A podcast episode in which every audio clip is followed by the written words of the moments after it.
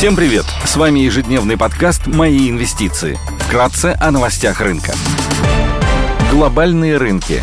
Внешний фон смешанный. Фьючерсы на американский рынок прибавляют 28%, Евростокс растет на 71%, японский Никей падает больше, чем на процент. Китайский рынок в минусе. Баррель бренд стоит 119 долларов, золото торгуется по 1830 долларов за унцию, доходность по десятилетним гособлигациям США на уровне 3,33%.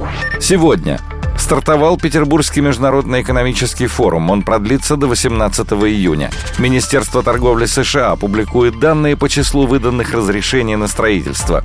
В Штатах также выйдут данные по числу первичных заявок на получение пособий по безработице.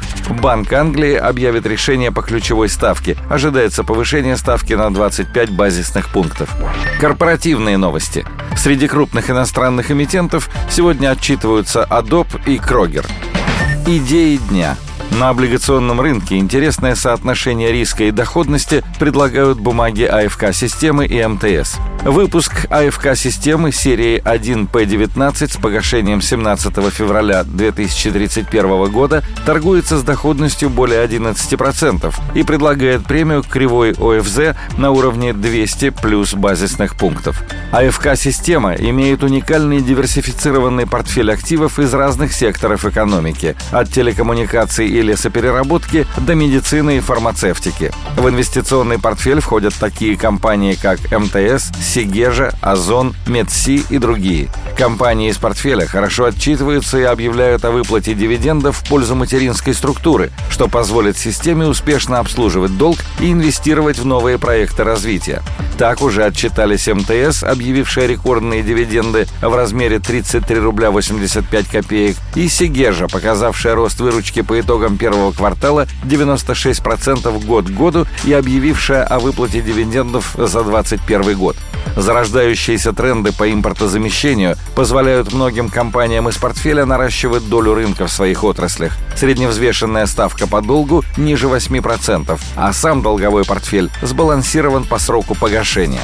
Выпуск МТС-1P10 с погашением 25 июня 2025 года с доходностью более 10%. Премия кривой ОФЗ на уровне 100 базисных пунктов. МТС – одна из крупнейших телекоммуникационных компаний в стране с абонентской базой, превышающей 88 миллионов абонентов. Существенный рост стоимости импорта телекоммуникационного оборудования из-за введенных санкций может быть полностью компенсирован ростом цен на услуги связи, а также снижением затрат затрат на хранение трафика вследствие смягчения закона Яровой.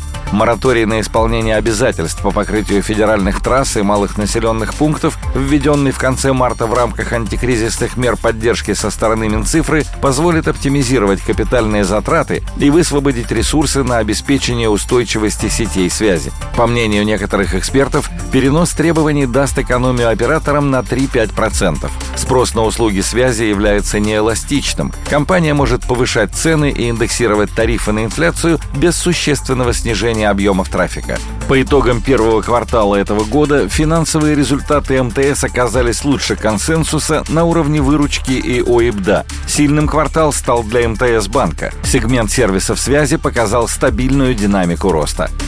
Спасибо, что слушали нас. До встречи в то же время завтра. Напоминаем, что все вышесказанное не является индивидуальной инвестиционной рекомендацией.